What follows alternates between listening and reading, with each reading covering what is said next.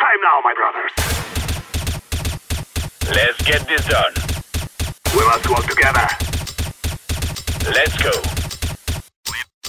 Remove any doubts in your head. It's us or them. Move it, move it! Sejam muito bem-vindos à segunda edição do Cast 5, o podcast da Draft 5, que vai falar sobre todos os assuntos do CSGO nacional e internacional. O tema de hoje, é claro, tem que ser ele, o grande, o quarto, o Major brasileiro, a GC Masters 4. E para falar um pouquinho desse campeonato aí que se deslocou para o litoral norte de São Paulo, tenho ele, o comentarista líder Guilherme Geek. Fala, Rabinão.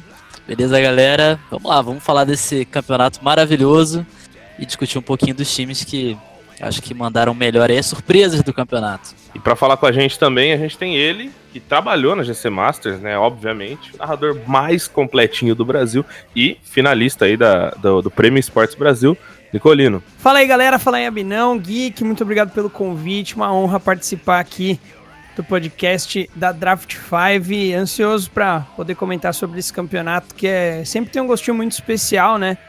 A GC Masters, algo que a gente é, espera sempre ela chegar porque a gente sabe que tem um clima diferente, é, é o um encontro com todos os jogadores e com o staff, com a galera da GC, enfim. É um campeonato muito bacana e sempre de muito alto nível. Então vamos lá, pessoal. Vamos falar aí do Major brasileiro, esse campeonato Salão organizado pela GC, que desde 2018, né, é, acontece no Brasil. É, na verdade, se eu não me engano, a primeira edição foi ainda em 2017, é, foi ainda em 2017, mas a primeira edição ela teve uma particularidade, né? Ela aconteceu ali no, se não me engano, no Encontro das Lendas.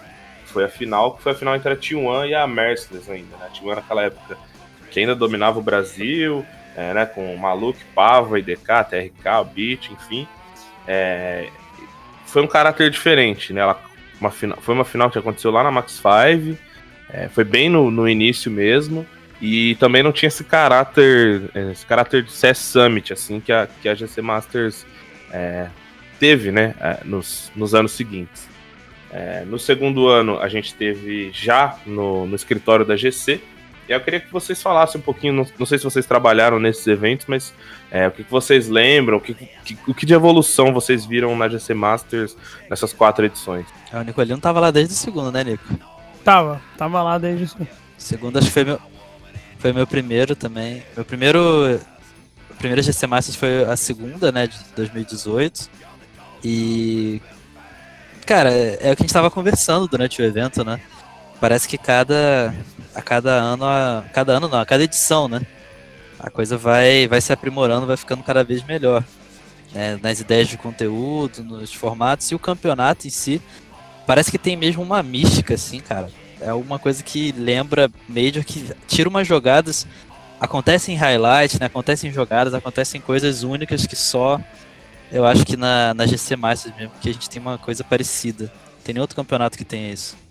É, o, o, eu acho que a sensação desse campeonato ela é única por diversos fatores, mas no fim das contas a galera ainda vai lá e ainda quer mostrar, ainda quer dar bala, tipo, num nível alto. Então ninguém é, leva a GC Masters como uma brincadeira, né? Eu acho que esse é o grande ponto. Apesar dela ter um clima, desde essa edição que foi uh, a primeira lá no escritório da GC, né? Que foi a edição número 2, desde aquela edição já tem esse clima mais de brincadeira, mais de zoeira na criação de conteúdo, no sofá com quatro pessoas, é, enfim, todo mundo lá junto e tal, mas ainda assim a galera sabe que o negócio está valendo uma grana e todo mundo quer mostrar serviço, porque no fim das contas é um dos, né? Hoje com, com, com campeonatos como Clutch e tal é um dos campeonatos mais prestigiados ainda assim, a GC Masters. É, é importante ressaltar também que agora fazendo parte do, do circuito Clutch, né? A premiação da GC Masters está ali, o, o prize pool tá em 60 mil reais, então ele paga o mesmo tanto que o Brasileirão e a La Liga, por exemplo, né?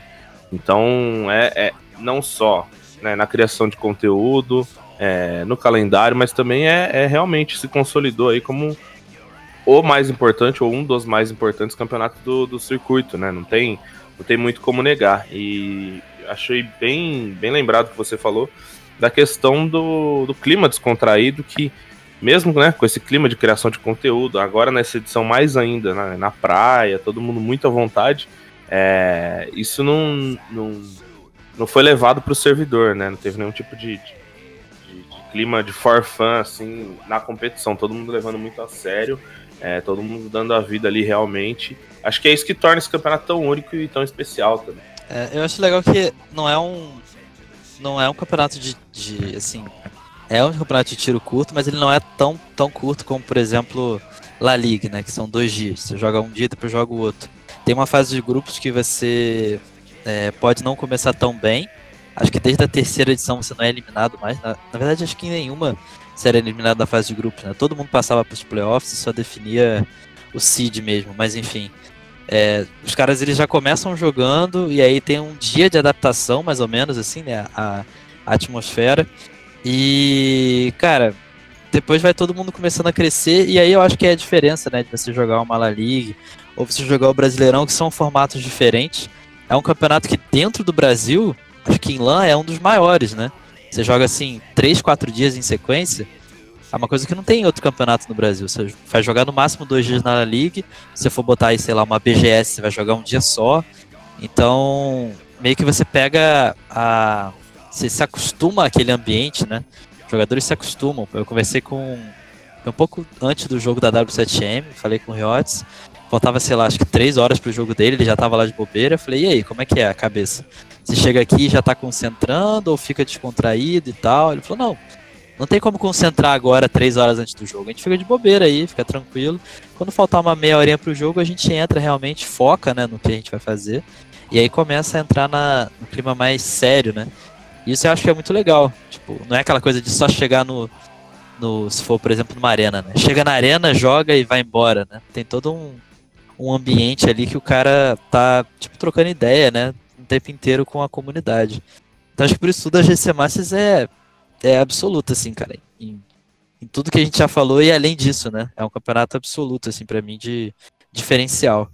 Muito eu, bom. Eu, eu acho que é um campeonato que ele mais deixa saudades, tá ligado? Acho que o, o Brasileirão vai acabar, é muito da hora.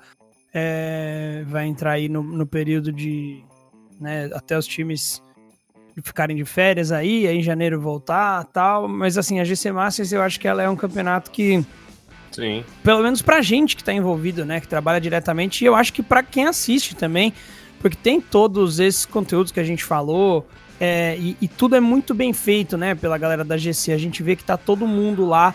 Eu acho que assim, quem se envolve dá vida mesmo, assim, tipo, a galera que trampa a galera que joga, a gente que tá fazendo a parte da transmissão, é, vocês da mídia, tipo, fazendo a cobertura diretamente com o pessoal lá tal. Então, tipo, eu, eu acho que é o campeonato que mais deixa saudade. Tipo, putz, não vejo a hora de voltar. O que, que será que vai ter no próximo? Sim. Será é. que vai ser agora no, em Campos do Jordão no frio? Será que vai ser na praia? Tipo, a gente não consegue saber que, que Sim. que a gente espera, mas a gente fica numa expectativa muito grande de, de, de acontecer novamente. E eu acho que exatamente por, por ser essa, essa sensação de união e, e se você falar, pô, mas o Brasileirão, os jogadores não estão lá também e tal, mas aí não acaba não sendo a mesma coisa, acho que pelo clima criado num, num campeonato em arena, né, do que num campeonato na qual tá todo mundo ali comendo um lanchinho, numa, numa zoeira, né? Total Domination. Bom, então vamos falar do jogo, né? Vamos falar de campo e bola, ou campo e bala. É, a gente começou, a, a, regra dessa GC Masters foi um pouco diferente, né? O sistema, a gente teve ali é, dois grupos, cada grupo com três times. E o líder desses times, né? Quem ficasse em primeiro avançava direto para a semifinal. Os outros dois faziam as quartas de final. Então, no grupo A, a gente teve ali a, a Isurus, né? Fazendo 2-0. E eu queria que vocês comentassem um pouco sobre é, o que vocês viram a Isurus que trocou um jogador, né? Como a gente já falou no, no podcast anterior, é, o Deco acabou entrando, um jogador muito jovem, que era da Malvinas, nem tão jovem assim, que ele já tem 21 anos, mas um jogador novo no cenário, que estava ali no, no, Malvinas, jogou a La Liga aqui no Brasil. E estreou muito bem na, na W7M, não, é, na Isurus, né? Estreou com, com personalidade, carregando ali, jogando muito bem, né? Clicou muito, né, Nico? Explicou demais o Deco. O menino realmente. É, inclusive na fase inicial do campeonato, a gente estava falando que ele era um dos candidatos a sair, né? Se a Isurus levasse, como talvez um, um, dos grandes nomes do torneio, cara. Ficou demais. E a Isurus amassou no, na fase de grupo. Foi tipo. É, os placares foram muito. Foi muita vantagem para os argentinos e eu, pelo menos, fiquei com o sentimento de que o Isurão ia levar, que eles iam conseguir levar, iam conseguir chegar na final, mesmo com a mudança. Eu falei, pô, os caras estão tão bem, mas eu acho, eu, meu sentimento é que é, foi criado na minha cabeça, pelo menos, um pouco mais de ilusão assim na, no, na capacidade deles, por conta do jogo contra a Red Kennedy, que estava muito bem no Brasileirão, chegou com um hype grande no torneio, e aí de repente tomou um 16 a 7, claro que é uma MD1, né, mas assim, é, o time que ficou 0-2 tomou esse 16 a 7 e falou: caraca, a Visurus está vindo amassando. E aí não conseguiu ir tão longe. Mas ainda assim, acho que o Deco foi, pelo que parece, né? Vai ser uma, uma mudança aí que a Isurus precisava há bastante tempo, cara. É, eu senti ele como uma grata surpresa no, no, no, campeonato, não, não conhecia, né? Eu até conversei com o Gabi lá é, um pouquinho. Falei, e aí, da onde que veio esse menino tal? Ele, ah, a gente também nunca tinha jogado junto, mas ele é muito bom tal. Então, assim, foi uma, uma adição.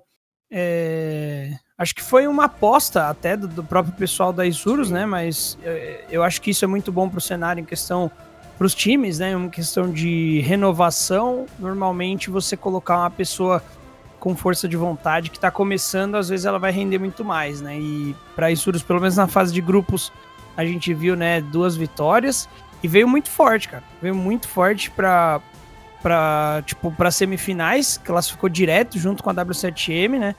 Eu, eu esperava o confronto que foi entre Isurus e Detona e a vitória para qualquer um ali na semi, acho que seria justa, porque são duas excelentes equipes. E a Isurus que não jogou na GC Masters 3, né? Então ela deixou saudade naquele momento. Sim. Porque eu acho que eles estavam na época de Pro League, né? Eles optaram por eu não tenho certeza se era Pro League ou se era DreamHack Masters Dallas. Era algum camp no, nos Estados Unidos, né? Mas era aquela, aquele período que eles ficaram. É, eles ficaram um tempo fora do cenário brasileiro, uns três meses quase, né? Fora. É, e acabaram perdendo, né? Ficaram sem ponto para poder. Exato, é. E, enfim, eu, eu não tive a oportunidade de narrar nenhum jogo da Isurus lá no campeonato, mas ainda assim eu observando e vendo lá, eu acho que o Deco para continuação aí, para se, se, for dado o tempo necessário, né, e, e, e espaço para ele ter sequência, eu acho que a Isurus pode voltar, porque foi aquele negócio, ficou muito carente, né, com a saída do Meyern, acho que é uma peça que insubstituível, e o Nabil voltou, mas acabou que não, não, não voltou, né, então... Não rendeu, né, não rendeu muito Exato. Não, não rendeu. Não rendeu nada. Praticamente né? nada, né? Não rendeu praticamente não, nada. Muito abaixo então... mesmo e, e, A gente via que os caras estavam num, num, clima esquisito, né? Do time mesmo.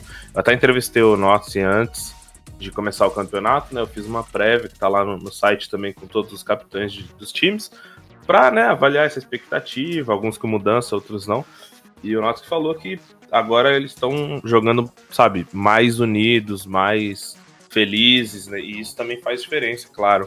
É, é inegável. Acho que uma coisa interessante de destacar sobre o Deco é que também nessa entrevista com o capitão da Isurus, ele me disse que eles estavam deixando o Deco muito à vontade. Então, é, na questão de bomb sites, é, posições, tudo. Onde o Deco jogava, onde o Deco se sentia confortável, a Isurus estava deixando ele jogar e os outros jogadores se adaptando. Então, tipo, ali, a gente tem ali o Reversive, o próprio Notsky, o Gabi, né, o 1962, e até o Max é, trocando de posições, é, saindo dessa, dessa zona de conforto pro, pro Deco poder brilhar. Então, achei bem legal, assim, eles darem esse espaço para ele.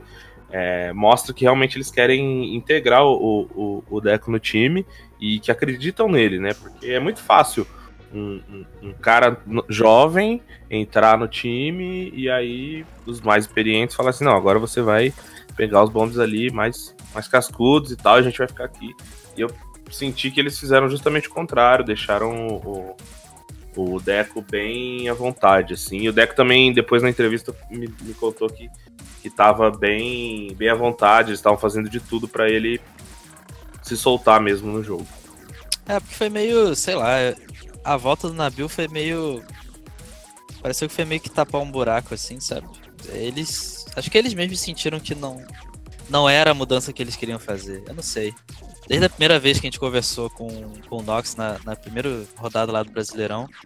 E ele falou: olha, não é porque o Nabil voltou que tá tudo, digamos assim, como era antes, né? É, com, com a formação quando ele estava no time.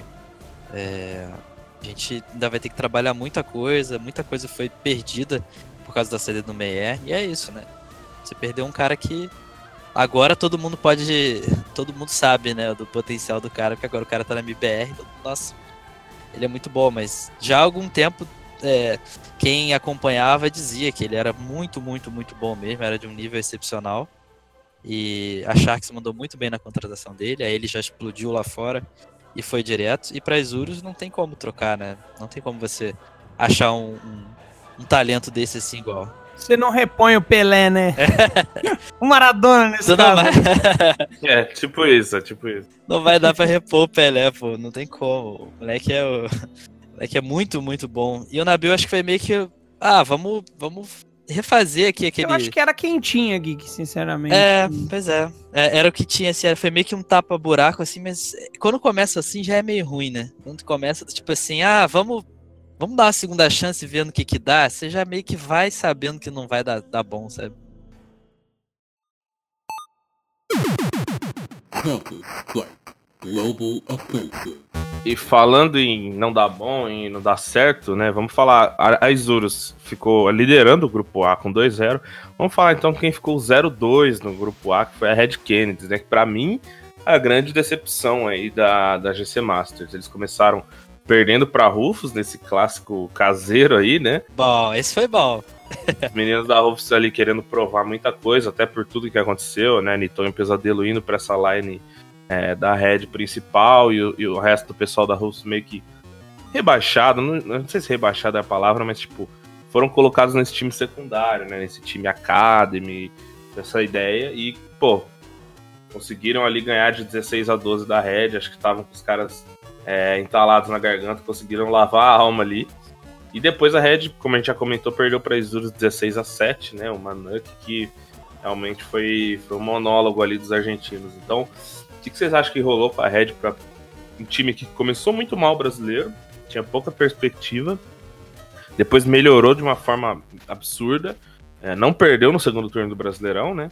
E veio para GC Masters como uma das favoritas, né? Até se comentava que poderia refazer a, a- a final do Brasileirão Red PEN também na GC Masters. Chegou no campeonato 0-2 é, na fase de grupos e depois acabou caindo para Daytona nas quartas de final, saiu sem vencer o mapa. Foi a grande decepção para vocês também? Ah, cara, pra mim foi. é, Foi a grande decepção, mas. Assim, eu tenho algumas sensações perante a equipe da Red. É, Não sei, acho que é uma coisa meio minha de. Como eu acabo tendo um relacionamento muito bom, né, com, com todos os, os jogadores, e eu faço questão de fazer. é, pelo menos tentar, né? Fazer amizade, estar ali, tipo, perto de todo mundo e tal. E sei lá, eu sempre senti o, o- isso com a Red não existe. É um negócio muito fechado, muito. Eu não consigo saber se lá é tudo muito perfeito, mas é fechado entre eles, ou se também entre eles o negócio é só sentar e jogar. Não sei, eu não sei dizer. Eu tenho uma sensação curiosa, assim, tipo, os caras foram eliminados no sábado, simplesmente pegaram o carro e foram embora não ficaram pra, festa, tipo, não, sei lá, tinha pousada tudo pago, tudo bonitinho lá pra curtir até domingo, luau e tudo, e os caras simplesmente foram embora. Então, sei lá, eu acho que eu, eu não consigo saber ah, o, o que que acontece, é, enfim, mas foi com certeza a grande decepção pelo segundo turno do Brasileirão, né? E eu tive a oportunidade de narrar o, o primeiro jogo do campeonato, a estreia que foi Red contra Rufus. E na conversa depois, assim, que a entrevista da, da vitória, né, com um jogador vencedor foi com o Léo God. E, o Léo falou, cara, esse jogo eu queria muito, eu queria muito ganhar esse jogo é, para mostrar pros caras. Acho que pra, né, falar assim, ó, Então, pode ser que vocês tenham errado em alguma coisa aí ou não e tal. mas com certeza teve, teve uma gana extra ali da, da equipe da Team mas sem dúvida, sem dúvida. Eu, eu conversei com o Wood no começo do campeonato e ele realmente me falou também que ele era amigo dos caras, gostava deles, via muito potencial, mas principalmente o Léo God ali tava muito motivado. E acho que o Wood também, né? Com certeza eles foram foram para dar a vida mesmo nessa partida com razão, né? É, com razão. É tipo assim, você tem um. Não cria, não cria uma, uma inimizade né, com os jogadores ou uma rivalidade direta com os jogadores. Talvez até tenha entre um ou outro, né? Talvez até tenha, né? Mas. Talvez até tenha, mas não sei também, né? Mas assim, o, o principal é o. É, a- é o lance do projeto, né? É a forma que o projeto foi feito. Os caras serem colocados aí pro, pro time 2, por assim dizer, né? Com a chegada dos, dos medalhões, né? O NAC, o FNX. Então você te dá um incômodozinho, né? Você sente que você tá sendo ali preterido e aí, cara, na hora que vem um jogo Red Canids contra Rufus é, é, é realmente o jogo de maior rivalidade do campeonato pela, pela história que tinha por E- trás, né? Até legal de, de mencionar que foi esse momento do jogo foi o momento que a própria staff da Red tava lá, né? Tava o Corradini lá, tava então assim, foi o jogo que não foi só pra mostrar no servidor pros caras, você conseguiu mostrar pro o Brasil e pro seu chefe também. Isso, isso foi. Eu, eu achei engraçado de ver, tipo assim, realmente, o dono da Red, né, o Felipe Corradini, e, e a galera da staff mesmo da Red, e assim, tipo, cumprimentando os meninos depois e tal. E eu só consegui imaginar os caras, tipo assim, felizaço, sabe? É, apertando a mão deles, né? O aperto de mão mais feliz da- de todos os tempos. Com aquele sorriso, sabe? Mais sincero possível. Então, no fim das contas, todo mundo faz AU, AU, AU ali. né? Exatamente. E- então, essa questão foi, cara. Realmente, acho que passou até um pouco batido pra muita gente, mas foi uma história ali paralela ao campeonato que foi, foi muito bacana de ver. Então, aproveitando que a gente falou, é, vamos falar também da Rufus, que ficou 1/1. Pra mim foi uma surpresa, não uma surpresa porque eu esperava eles- que eles perdessem todos, mas é, pela forma como eles se portaram. É, Sim. Claro, eles tinham ali menos é, até experiência em LAN que os outros times. Estavam jogando no circuito inferior, né? Que é a divisão de acesso do Clutch. Jogaram ali é, a Liga Dell, jogaram ali BPL também e foram muito bem. Realmente nadaram de braçada e conquistaram com mérito né, essa vaga no próximo Brasileirão aí do ano que vem. E pra mim, cara, é, assim, acho que a Rufus foi o time que você tinha dito, o Nico tinha dito da Red que né, foi embora antes tal. Acho que a Rufus foi o contrário, cara. Eles foram os caras que mais curtiram o, o- a GC Masters, assim, mas com sobra, né? É porque te- sente aquele. Primeiro que é, é a falta do peso, né? Dos times que estavam no campeonato, a, a Rufus era o time que chegava com o menor peso, porque é exatamente o que você falou, vindo um campeonato do circuito abaixo, né? Que era os- o, circuito Dell, né? Para poder avançar pro Brasileirão. é, chegava sem esse peso de ter que provar nada pra ninguém, por assim dizer. E, pô, no primeiro jogo você já vai e bate o projeto, digamos assim, principal da sua line, né? Que levou dois jogadores importantes. Então ali você já ganha uma confiança enorme. Independente do que acontecesse depois, a Rufus já tinha uma, uma história, acho que interessante, assim, no campeonato, né? E eles, cara, é, jogaram bem, acho que o campeonato inteiro, perderam por mais Urus é, num, num mapa que foi dito, né, que depois que não era talvez o melhor mapa para se jogar, o VPS contra, contra Isurus, mas jogaram e, e acabaram fazendo nove pontos, que não é tão ruim assim, mas também não foi muito bom. Mas no geral foi, foi aquele time que sentiu que estava realmente num momento único ali, né? Que pela, talvez pela primeira vez de alguns jogadores, de estar naquele ambiente, poder realmente experimentar um campeonato de alto nível assim e ter essa atmosfera, os caras realmente deitaram, assim, aproveitaram muito. E com certeza são aí os. Acho que os grandes amigos aí que a gente. que eu pelo menos fiz aí nesse campeonato, porque são eram novos, digamos assim, no- nesse circuito de, de, de torneios em LAN. E são caras muito gente boa, muito, muito parceiros, assim, aproveitaram até o final do campeonato. E também teve um lance curioso, não sei se a gente já vai falar dos playoffs, né? Mas foi o time que, no segundo mapa contra a PEN, né, naquela quarta de final, era o time que todo mundo tava torcendo, era, era Rufus. Tava todo mundo torcendo pra Rufus levar a Nuke e forçar um terceiro mapa por tudo que eles vinham fazendo no campeonato e pela forma deles se comportarem. Então aquela Nuke ficou realmente entalada e eu senti que todo mundo que tava no campeonato meio que ficou, putz, que, que triste, sabe? Que independente do que aconteceu, a campanha deles estava sendo muito boa, mas essa, tirar essa Nuke da PEN, que depois viria a ser a campeã, eu acho que seria para eles assim uma cereja do bolo, sabe? E eu, eu acho que. Eu até falei isso lá. Talvez se eles tivessem entrado com a vontade que entraram contra a Red, contra todo mundo. É, porque é uma equipe forte, é uma equipe consolidada, assim. Então acho que todo mundo entende bem o seu lugar. É, o Wood ele é um cara muito impactante no, no, estilo de jogo dele perante a equipe, né? E enfim, eu acho que poderia ter alçado voos mais altos, mas o, a fase de grupos, né? A vitória contra a Red e os jogos que eles colocaram para cima da PEN, que nunca é uma série fácil, né? Você jogar contra a PEN e aí você ter um 16-14 e um 16-10, assim, então, tipo. Uh, a gente queria muito ter visto a Inferno, com certeza. É, enfim, se você olhar a estatística do campeonato, o Wood. Do campeonato não, mas dessa série especificamente contra a PEN, o Wood foi o melhor é, plus, né? Ele terminou com mais 12 então, tipo, é uma equipe boa, consolidada. Eu tô bem ansioso para ver uh, como eles vão vir para o Brasileirão, né? Se, enfim, vão, vão ter que achar uma nova org, né? E, mas eu acho que vão continuar os cinco juntos e o Champ.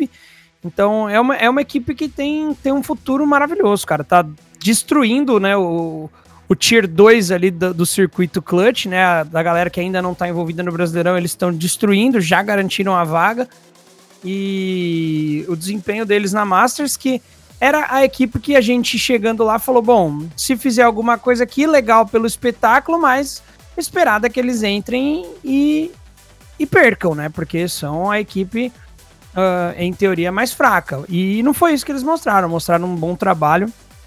Então, bem ansioso para ver eles jogando na, no, no, no, circuito como um todo aí, já no Brasileirão. Exatamente, Nico. E só teve uma notícia que eu acho que você não viu, mas saiu até durante o campeonato, nosso grande Rock Marques. E ele disse, na verdade, ele reportava que a Bravos, né, uma organização nova, e adquiriu a escalação da Rufus para a disputa do Brasileirão. Então, essa, essa nova organização aí, que é encabeçada também pelo Mumu, né, o Rodolfo Blacker, que já treinou a 100 Thieves, quer dizer, quase treinou, né? Que aquela 100 Thieves é, não, nunca saiu do papel, mas enfim, era o treinador daquele grupo e agora, ultimamente, estava treinando a Schools, né, no CBCS. Ele vai estar encabeçando esse projeto aí como manager dos meninos. E então, quer dizer, a Bravos aí já adquiriu é, o time da Rufus, que bom, né? E os meninos merecem, né? São, são, são seis caras que merecem. Não, eles merecem. Eu, eu falei com o Woody, né, no primeiro dia, ele tava, assim, preocupado, até porque é, Acho que isso aí, eles ficaram sabendo pouco antes do, do, do, do, jogo deles, pouco depois do jogo deles, se eu não me engano, que eles iam ser comprados e, e o Woody ainda, no primeiro dia, lá no Media Day, ele ainda estava um pouco preocupado, né, com se alguém ia pegar, e eu conversei com ele e falei, cara, é assim, é, é óbvio que alguém vai pegar o time de você, se não agora, em janeiro, porque é uma vaga no Brasileirão, sabe, é um time que já provou bastante, e ter uma vaga no, no campeonato de elite do, do, CS do Brasil. Então, é, era questão de tempo mesmo. E, pô, eu fiquei realmente fiquei muito feliz também que, que alguém pegou esse time, que realmente os meninos merecem merecem uma org, merecem ter uma. E que seja alguém que já foi envolvido com alguma, de alguma forma, né? Tipo, não cair na mão de alguém que tá, só tá preocupado em, sei lá, comprar e largar, abandonar. Aventureiro, ah, vou ver o que que dá isso aí. Alguém que já já viveu um pouco o cenário, sabe que resultado não é assim, né? Que os caras não vão chegar lá e vão ter o resultado de imediato. Vai ser uma das primeiras experiências desse time, vai ser a primeira, no caso, né? Experiência desse time indo para uma, pra uma gaming house, né? Eles contaram um pouco dos planos lá que tem, que é de fazer uma gaming house e tal. Futuramente um gaming office, assim. Espero que dê tudo certo na, na nova org. E porque os caras merecem muito mesmo. Quem falou? Acho que foram duas BPL que eles venceram, né? E, e Isso, uma, duas BPL, uma, uma ESEA também, ganharam uma vaga no Brasileirão. uma ICEA, ganharam uma Liga Dell, né? Acho que foram vice três, três ou quatro. Eles estavam falando disso, né? Não aguentava mais ser vice da Liga Dell e ganharam a última, eu acho. Então, assim, os caras são realmente muito bons, tem nível para poder trocar, vão precisar é, evoluir nessa durante o Brasileirão, né? A gente sabe que é difícil. Mas a Red Canids fez a mesma coisa, né? Começou o Brasileirão com um time é, men- muito menos cascudo em relação à experiência juntos. Foi muito mal na primeira parte. Aí no segundo split se recuperou e vai fazer a final. Então a Rufus tem toda a condição de realmente ser um time aí surpresa na, na próxima temporada. Boto muita fé nos meninos. Bom, e finalizado então o grupo A, né? Já comentamos aí todas as, as variantes e todos os times do grupo A. Vamos falar um pouco do grupo B, que teve ali a PEN, é, que, né, cara, começou assim 0-2, assim como na GC Masters 3. E a gente viu a história se repetir um pouco, né? Vocês não acham isso? Eles começaram 0-2, primeiro perderam da W7M, né, de um 16 a 5, depois acabaram perdendo da Detona também na Inferno, que claro, é um mapa excelente da Detona, mas também era um mapa muito forte da PEN, sempre foi. E na verdade as duas, né, tanto para W7M quanto para Detona foram na Inferno. E o time começou 0-2 de uma forma bem, bem esquisita, né? O que vocês acharam aí dessa, desse começo da PEN? é muito legal você ver que a história foi exatamente igual assim a Masters 3. Foi 0-2 no grupo. Aí nas quartas de final, 2-0. Dessa- Na outra foi 2x1, né? Mas ganharam nas quartas de final.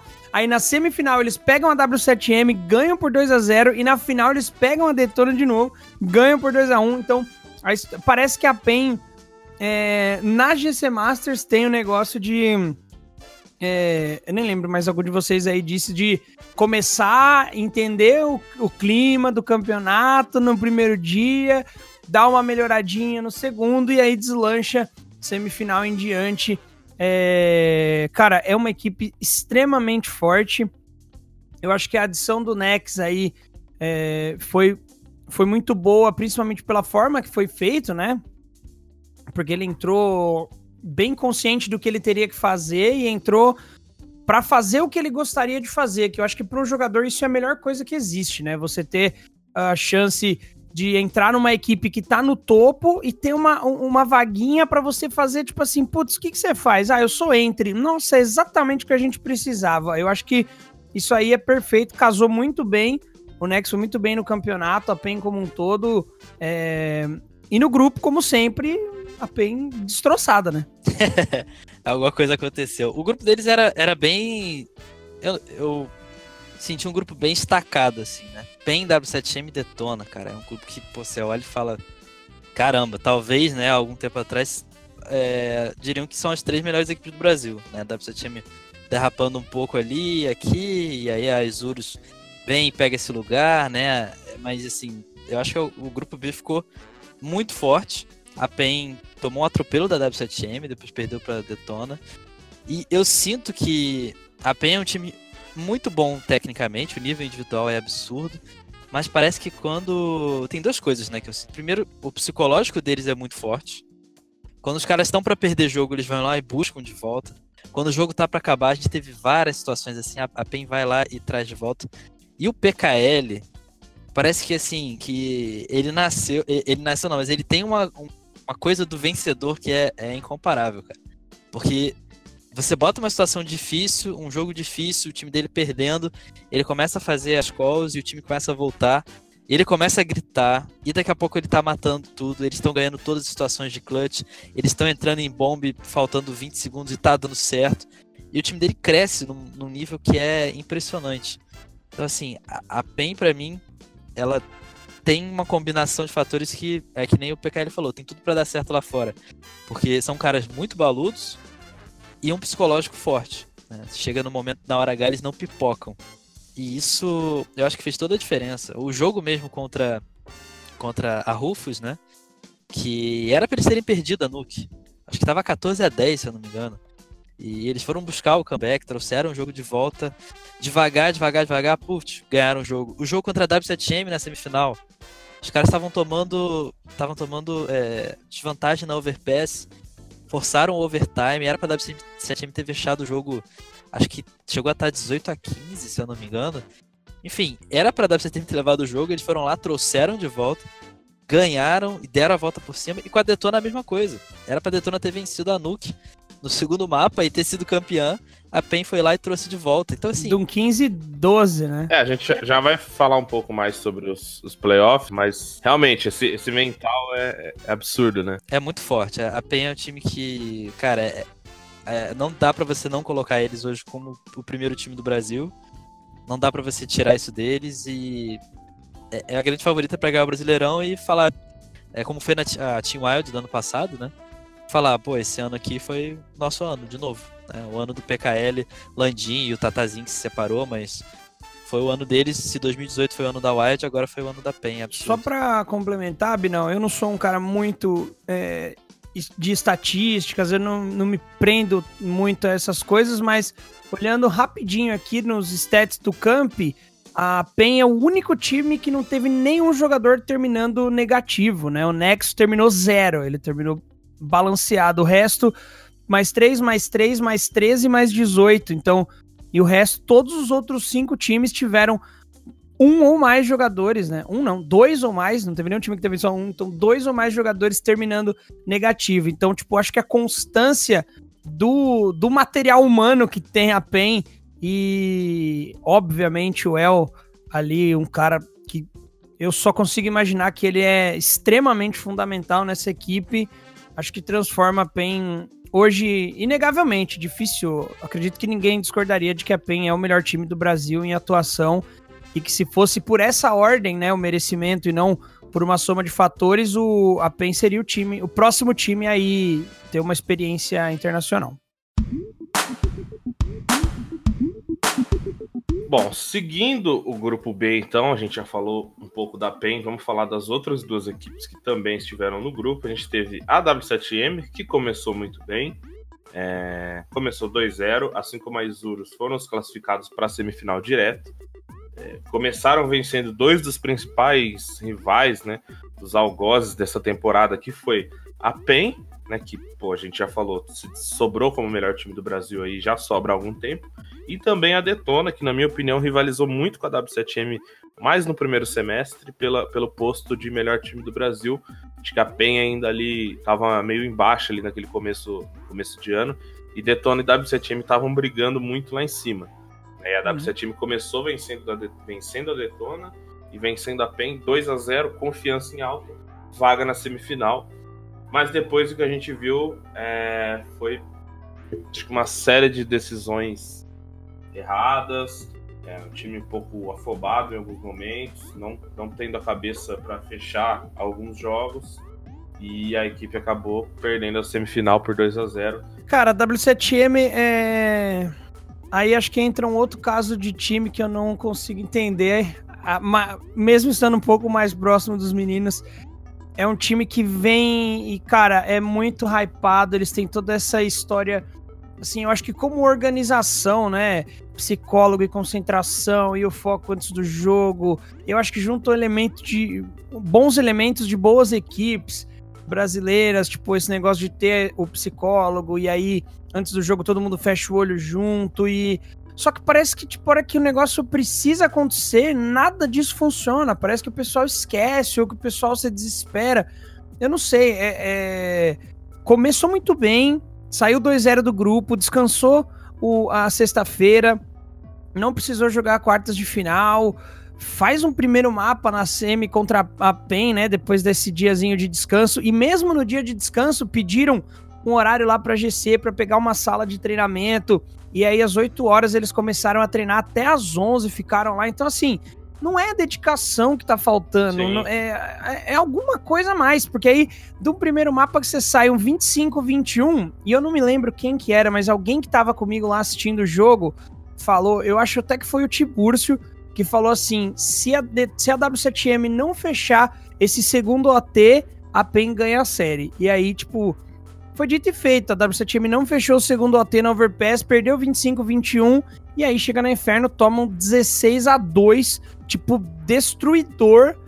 E, cara, tipo, sinceramente, eu, eu, eu não sei, eu não sei dizer, porque é um time bom. Se você olhar os cinco jogadores, o Skulls, Punk, Rafa, Riots, Real, você olha os cinco você fala. É um massa, né? Só fera. O Gil, um baita coach, né? Na época tava no time ainda. E, cara, um baita coach, um cara sério, um cara focado, um cara que deve ser motivador, um cara que deve ser gostoso de você jogar por ele, de você fazer ele ficar feliz, porque ele vai te retribuir com alegria, com motivação e tal. E simplesmente, simplesmente chega na hora e é um abraço, um abraço. Não, eu não consigo explicar a W7M. A W7M, eu não sei se de repente eles precisam de uma história igual da PEN, assim, sabe? Precisam começar por baixo no campeonato para depois ir crescendo. É, porque já eu lembro de algumas situações parecidas com essa, né? Acho que foi a mesma coisa na, na GC Masters 2, né? Em Sorocaba, eles também chegaram muito bem para poder ser. Derrubaram a Wild, né? Na, na final lá dos vencedores, aí chegaram na final e foram derrubados. E agora foi mais ou menos a mesma coisa, né? Tipo, time que sai muito bem também na, na GC do, do ano passado, do ano passado, do, do meio desse ano foi mais ou menos a mesma coisa também.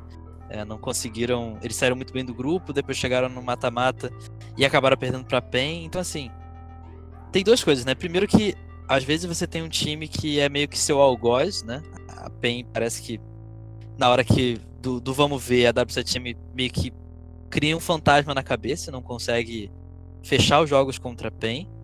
E segundo que, pô, mesmo você tendo toda essa preparação psicológica e tal, os jogadores estão sentindo alguma coisa, isso é óbvio. Eles estão sentindo ou é pressão, ou eles não estão conseguindo resetar a mentalidade é, é, para um jogo seguinte. Que assim, da maneira que foi a W7M ter passado tão bem no grupo e ter dado tantos vacilos, né, depois de perder aquele primeiro mapa contra a PEN, isso é, é incapacidade de você esquecer o, o que você já passou, né? É aquela coisa, aquela pressão que você coloca na sua cabeça o tempo inteiro de ah, a gente podia ter fechado o mapa, ah, a gente foi tão bem na fase de grupos, eles não conseguem realmente abstrair e só jogar o jogo. Então, eu não sei se esse time vai ficar junto até o final, é, até o início do próximo é, do próximo Brasileirão. É um time bom, mas por tudo que o Nico falou, da estrutura, do psicólogo, né, da preparação, da fisioterapia, tudo que eles têm, eu imagino que seja que seja pouco assim para a organização ter um time que não consegue é, desempenhar tão bem quanto a gente imagina, né? Consegue ser tanto campeão. Exato, eu sinto que tipo, é como se a org falasse, ó, toma tudo. Toma e... tudo que você precisa. É. Tipo assim, se você, se você. Eu aqui, se eu fosse um jogador, o que, que, eu ia querer? Eu ia querer ter um salário, eu ia querer ter uma estrutura, eu ia querer ter onde morar, eu ia querer ter um computador bom para jogar, e, tipo, isso todo mundo ali tem, entendeu? Aí, o que, que é o plus? O plus é o psicólogo, o plus é a preocupação, o plus é o, a concentração, o plus é contratar um manager, o plus é, enfim, tá tudo à disposição, mas eu ainda. Talvez, sei lá, às vezes você entregar tudo isso e trazer um nível de cobrança como se fosse uma IBR, por exemplo, aí era melhor tirar o psicólogo, entendeu? Não sei. Mas é complicado. É, sim.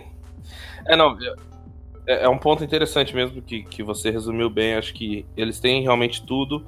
É, e parece que o time tilta, assim. E, e, eu não digo tiltar no sentido de raiva, de.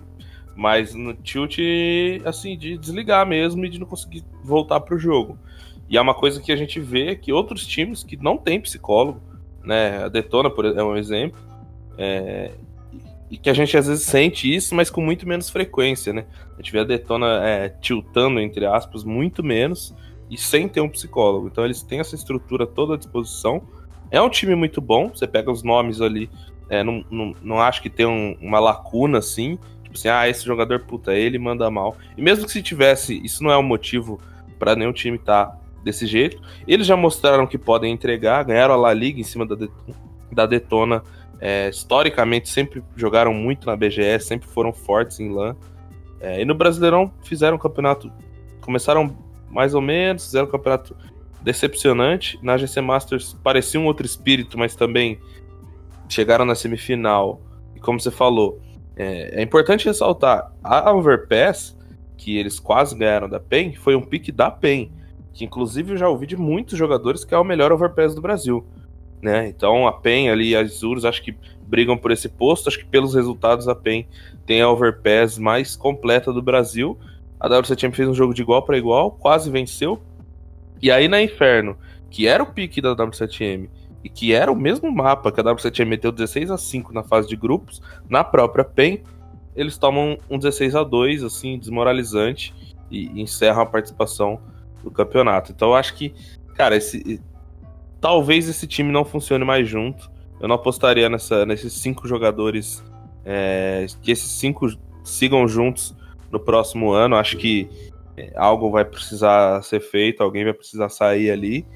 E. É, a própria saída do Gil, né, Binão? Já acho que já mostra alguma coisa. É, né? já mostra, já mostra. É, para quem não, para quem não sabe, é, o Gil, a gente tá gravando esse podcast na quarta-feira, na terça-feira à noite, se eu não me engano. O Gil já comunicou aí que tá deixando a W7M, tá, tá aí no mercado em busca de outras oportunidades. Então, é, isso já mostra que o time é, pode, não sei se se desfazer, mas alterar alguma coisa, né?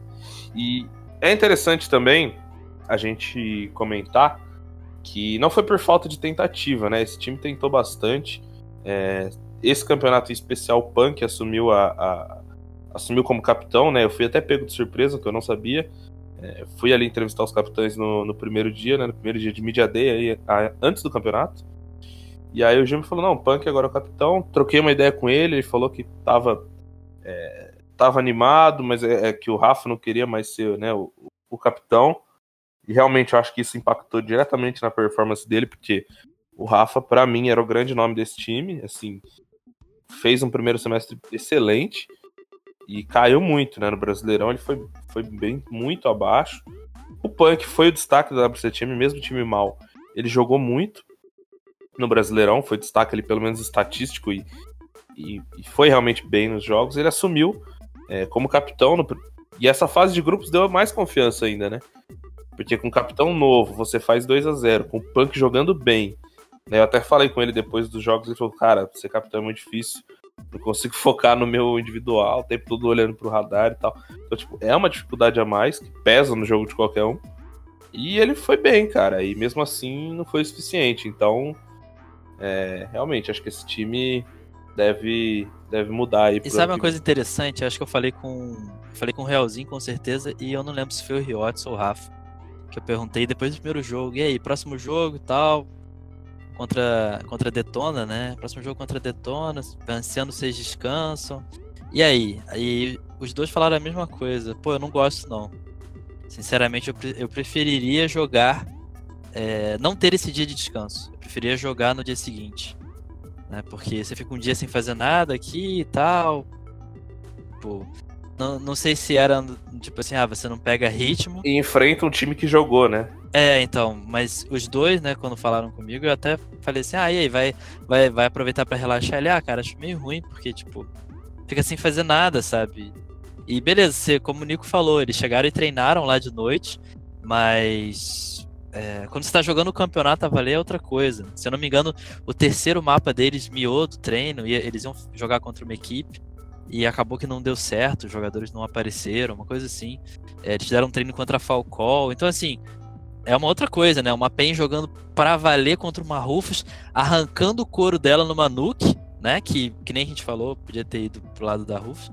E você chegar com a W7M fazendo um treino ali de noite e tal, no dia seguinte.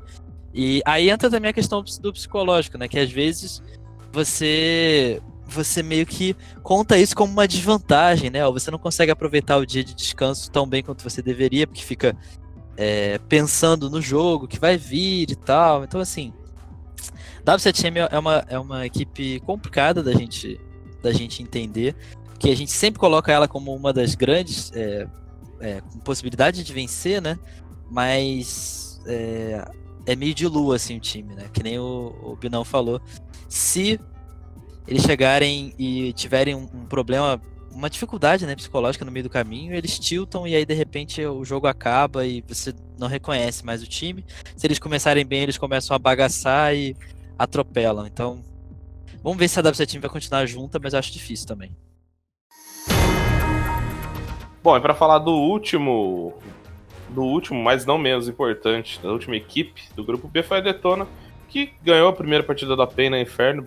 Achei até um pouco surpreendente pelo momento das duas equipes e e achei bem, bem consistente assim, a vitória da Detona. Depois acabou perdendo para a W7M. É, não mostrou muita coisa na trem ali. E mas né, seguiu para seguiu para as quartas de final, onde pegou a Red e fez 2 a 0, né, cara? E o que eu queria comentar desse jogo da Red, é, para mim que me pareceu bem estranho foram os piques e bans, porque a Red deixou a a Dust 2 Open, né? Claro que também eles tiram o inferno, então eles não tinham muito o que fazer ali, mas eles deixaram a D2 Open, que a gente sabe que é o melhor mapa da Detona. Detona picou, é claro, e a Red picou a Trem, que também é o melhor mapa da Red.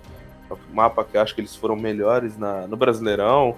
É, o NAC lá no começo tinha, tinha comentado que era um dos poucos mapas que eles tinham um pouco mais de coisas prontas ainda. Tudo era muito cru, mas na Trem eles ainda tinham alguma coisinha, eles estavam tentando achar esse mapa de confiança.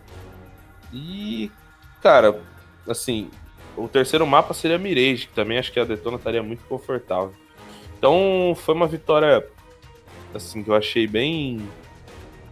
Não tranquila, mas foi uma vitória ok, assim, da Detona. Para eles foi muito bom, acho que passou com uma certa autoridade por cima da Red. E a Red, né, cara, saiu, como a gente comentou, saiu 0-2 sem mostrar nada. É, acho que vale destacar também o desempenho individual da, da, da, do, da Detona, não, do Tiburcio, né? Que já vem jogando muito bem há, há, um bom tempo e nunca foi o líder estatístico da, da Detona ali, porque, né, por razões óbvias, VSM, Hardzão na época, PRT, Turtle, enfim, só caras que matam demais e era difícil para ele.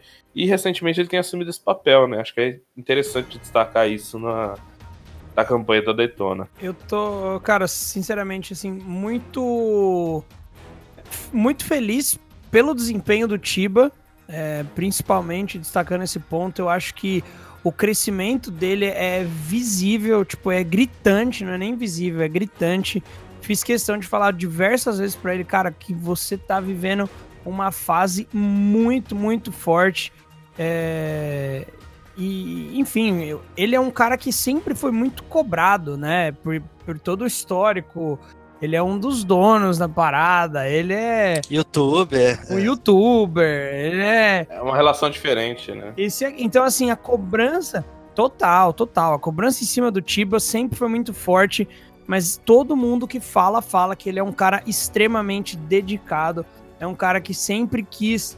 É... ele abriu mão do YouTube pra virar pro player. Ele tomou o caminho reverso, né? Muito provavelmente o caminho do YouTube rende mais frutos financeiramente falando, né? Mas às vezes a satisfação pessoal, em primeiro lugar, é, é importante também. E o Tiba, cara, focadaço, treinando e pegou ali a role de capitão, né? Depois da saída do Guto, se eu não me engano.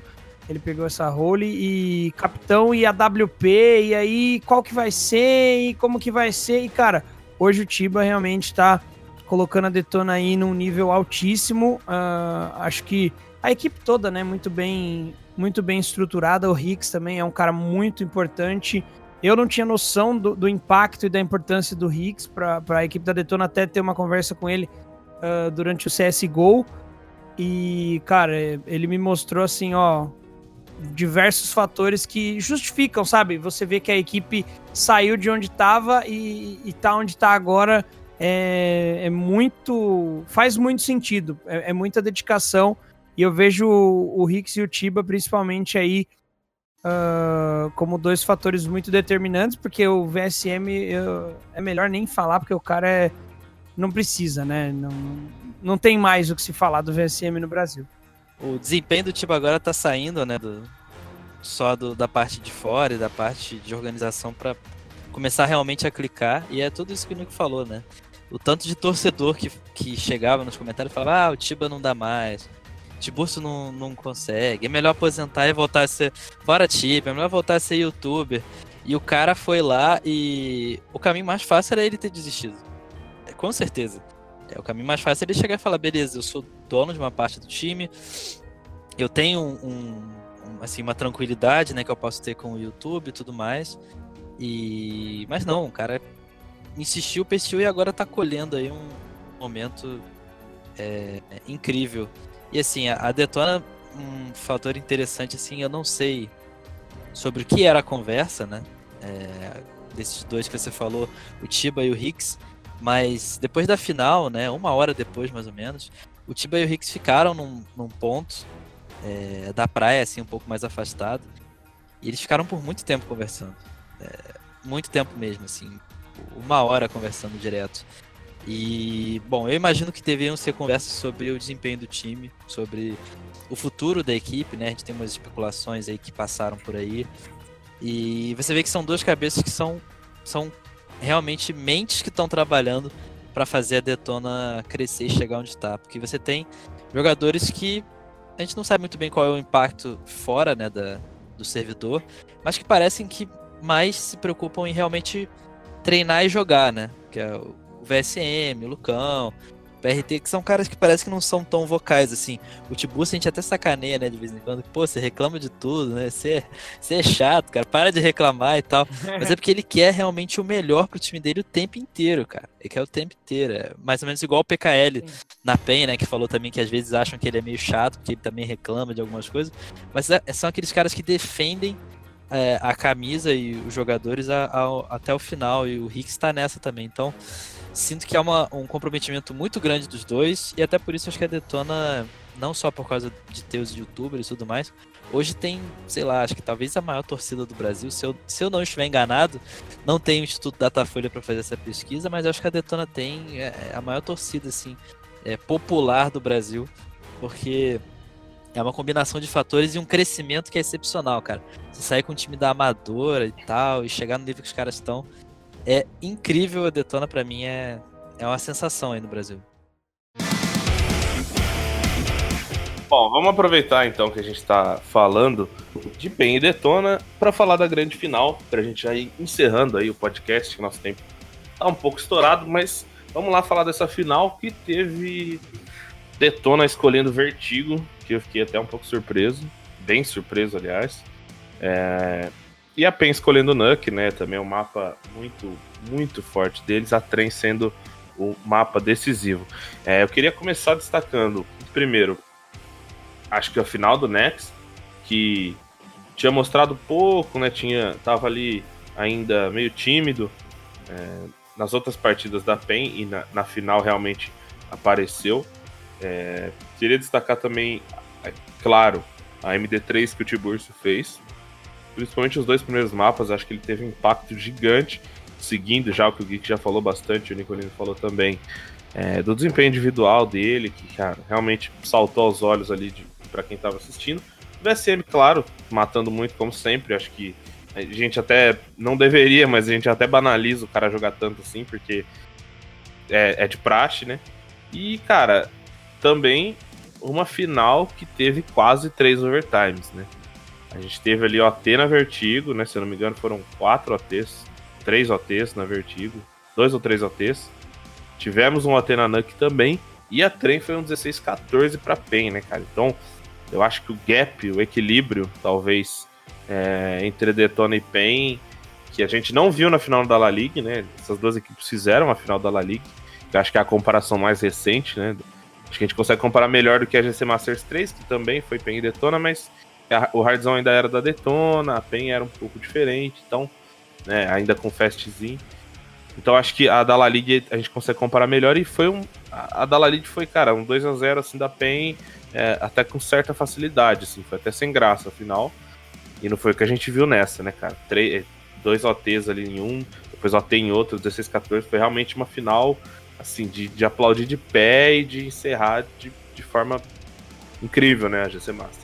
Não, eu só, cara, eu fiquei, é, assim, muito feliz pelo nível de jogo que foi colocado pelas duas equipes, né, nessa grande final. E que eles mantiveram a, o que foi a final da Masters 3, né? A Masters 3 foi aquele aquele momento daquela daquela inferno que o o Tatazinho mata o Tiburcio faltando 0. Sei lá quanto, 0.4, 0.2. Não foram dois OTs nos primeiros mapas, mas foi 2.16.11. E aí aquela inferno que chega no OT pra, pra, pra, pra coroar uma grande final e a gente falou, caramba, que jogaço, né? Será que um dia a gente vai ter uma final tão boa? Será que essa é a melhor MD3 da história do CS Nacional? De, em uma final, em um evento presencial e tal, e aí a gente pega um 21-25, um 19-15 numa Vertigo e Nuke e um 16-14 que, assim, se tivesse rolado, sei lá, 15 minutos depois, poderia ter sido outro OT. Se tivesse sido hoje, talvez era OT. Então, um jogo no detalhe do detalhe, assim, e, e ver o desempenho, acho que o Abinão fez uh, os destaques perfeitos, né? A, a final do Nex impactante demais. O Tibúrcio, um absurdo. Eu acho que em um determinado momento da transmissão, não lembro se eu, eu tava assistindo com o pessoal da W7M, e aí eu não lembro se foi na transmissão ou se foi alguém da. da se foi o Rafão que falou é, que o Tibúrcio tava tipo 50-30 ou 77 50, 77, 40, enfim, um, jogando fora da curva mesmo. E, e aí eu acho que só fazer a questão também de mostrar uh, o PRT, né? Muito abaixo. Talvez o negócio poderia ter sido completamente diferente. Desculpa. O PRT ficou 57,79, menos 22. É muito estranho ver o, o, o, o PRT né, é, tão abaixo assim, né?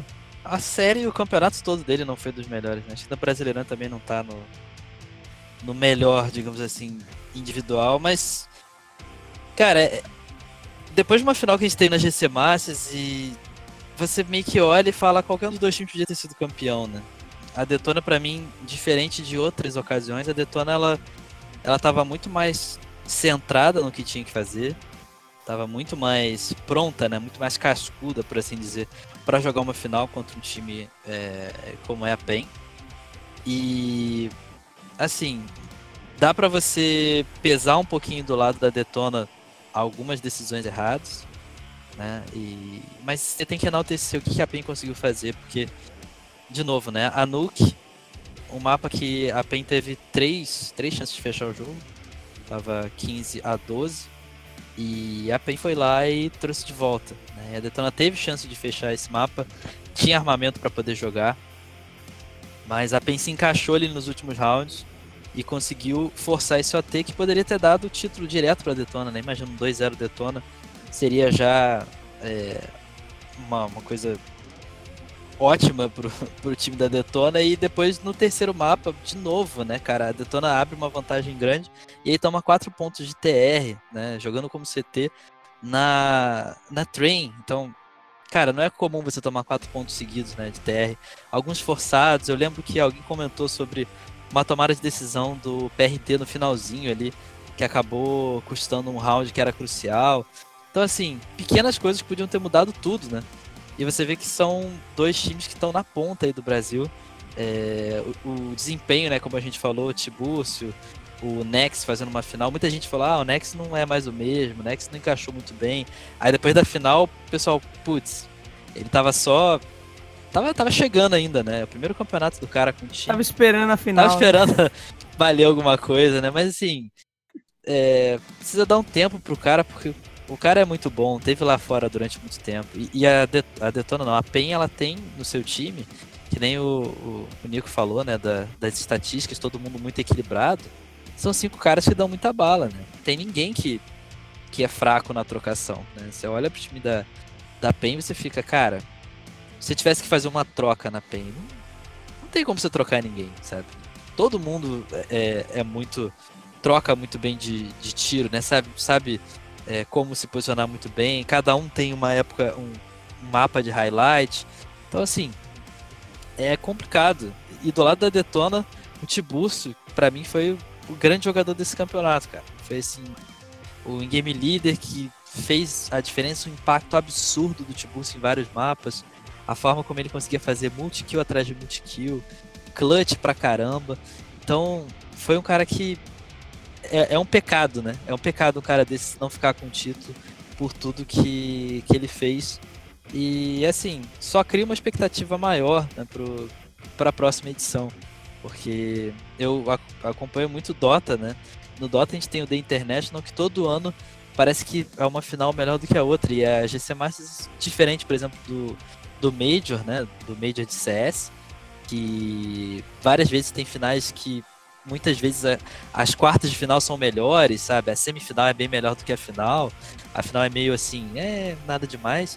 Não, a final do The International e a final da GC Master é sempre uma coisa fora da curva sensacional. Então, cria uma expectativa muito grande para a próxima edição com, com esses dois times e com quem mais possa aparecer, né? Não sei se a PEN vai lá para fora, né? Quem sabe. Pelo que eles andam falando, parece que é o interesse deles, né? Rumar lá para fora e, e, buscar outro caminho. Aí, será que a Detona domina? A W7M tenta fazer frente? Eu não sei, eu sei que o cenário brasileiro hoje tem dois times que são monstros assim e que para mim dividem. É, a PEN um passinho acima, mas a Detona coladinha ali no, no top 1 brasileiro.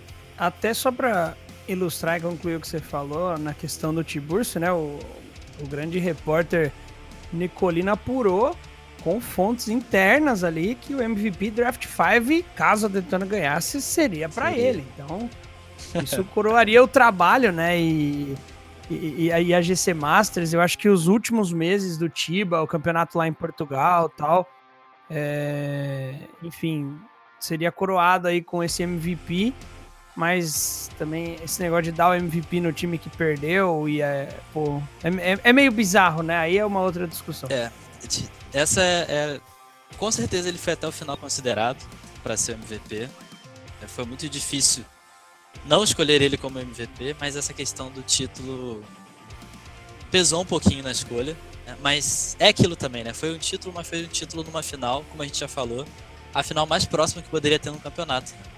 Dois overtimes e um 16 a 14, que tipo, no final foi extremamente equilibrado. Acho que do jeito que ficou com o Biguzeira, ficou justo também, mas o Tiba não seria nenhuma injustiça ele não levar esse, esse título de MVP. Bom, essa foi a GC Masters, então é, foi um campeonato realmente. Foi a minha primeira. E foi um campeonato muito bom de cobrir, de estar tá lá. Realmente foi a festa do, do CS Nacional. E acho que só não foi ideal. Só ficou com gosto agridoce, para não dizer amargo.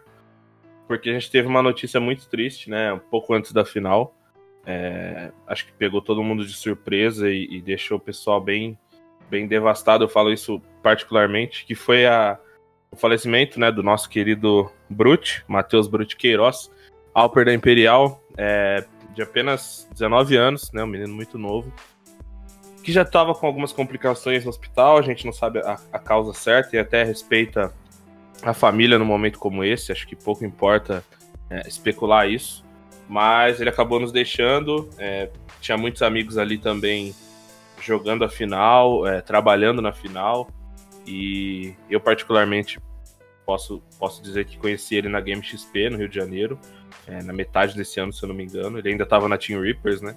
Tava fazendo sua estreia no CBCS e, cara, um menino muito humilde, muito sangue bom. Sempre que me viu lá na, nos estúdios da BBL também, onde eu trabalho, sempre me cumprimentou, sabe? Uma coisa que é, já entrevistei ele também, então foi um cara que realmente é, deixou sua marca ali aonde passou e agora é, não está mais conosco. Acho que conseguiu realizar parte do sonho, né? É, é, triste a gente pensar que tão jovem ele, ele, nos deixou, mas eu acho que realizou parte do sonho, deu muito orgulho para a mãe dele, principalmente para os irmãos, para a família e é isso, né? Não sei se vocês têm algum comentário a, a fazer sobre, mas acho que não dá para deixar passar batido isso. É, eu queria só acrescentar a mesma coisa que você disse. Eu não, não tive a oportunidade de conviver muito com o Brute, mas as poucas vezes que eu tive junto dele sempre foi um, um moleque sensacional.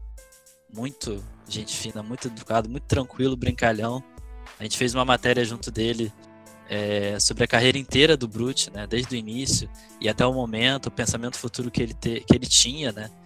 E o tempo inteiro, assim, é um garoto que se é uma perda gigantesca é, para os amigos, porque por tudo que ele, que ele era, a pessoa maravilhosa que ele era, é uma perda também que a gente não pode esquecer é, para o nosso CSGO também, nosso cenário, porque era um garoto de um talento que com certeza a gente veria jogando lá fora E ele quase foi jogar lá fora, né? tinha especulações dele representar equipes lá fora. Então, assim, toda a história é extremamente trágica e a gente só pode realmente tentar abraçar a família e prestar as homenagens e nunca esquecer, nunca esquecer do que foi o Brute no nosso cenário. Pra mim é bem complicado de falar. Eu peguei um apreço, um carinho por ele na Masters 3 ali, enquanto ele representava a Reapers. É... Descomunal. É, é, é meio comum pra mim fazer amizade fácil, mas com o Brutinho foi um negócio diferente, uma conexão assim. é, Que a galera perguntava se ele era meu irmão, porque ele andava de shortinho, de chinelo, cariocão total. Tava sempre com a caixinha de som dele tocando um Sidoca lá em Sorocaba, levava nos barzinhos dentro do Uber. É, assim, é, é a pureza, tá ligado? Eu acho que a palavra é, que representa ele é a pureza. E aí depois, quando acabou a Masters, a gente veio, ele veio para São Paulo para jogar CBCS. E aí a gente é, bateu uma bola, fez um churrasco no aniversário dele. Depois eu levei ele para jogar bola lá com, os- com o pessoal do LoL, que a gente jogava toda quinta-feira, enfim. É, ele me deu aqueles dois óculos e, cara, hoje pra mim são peças de, de, de museu.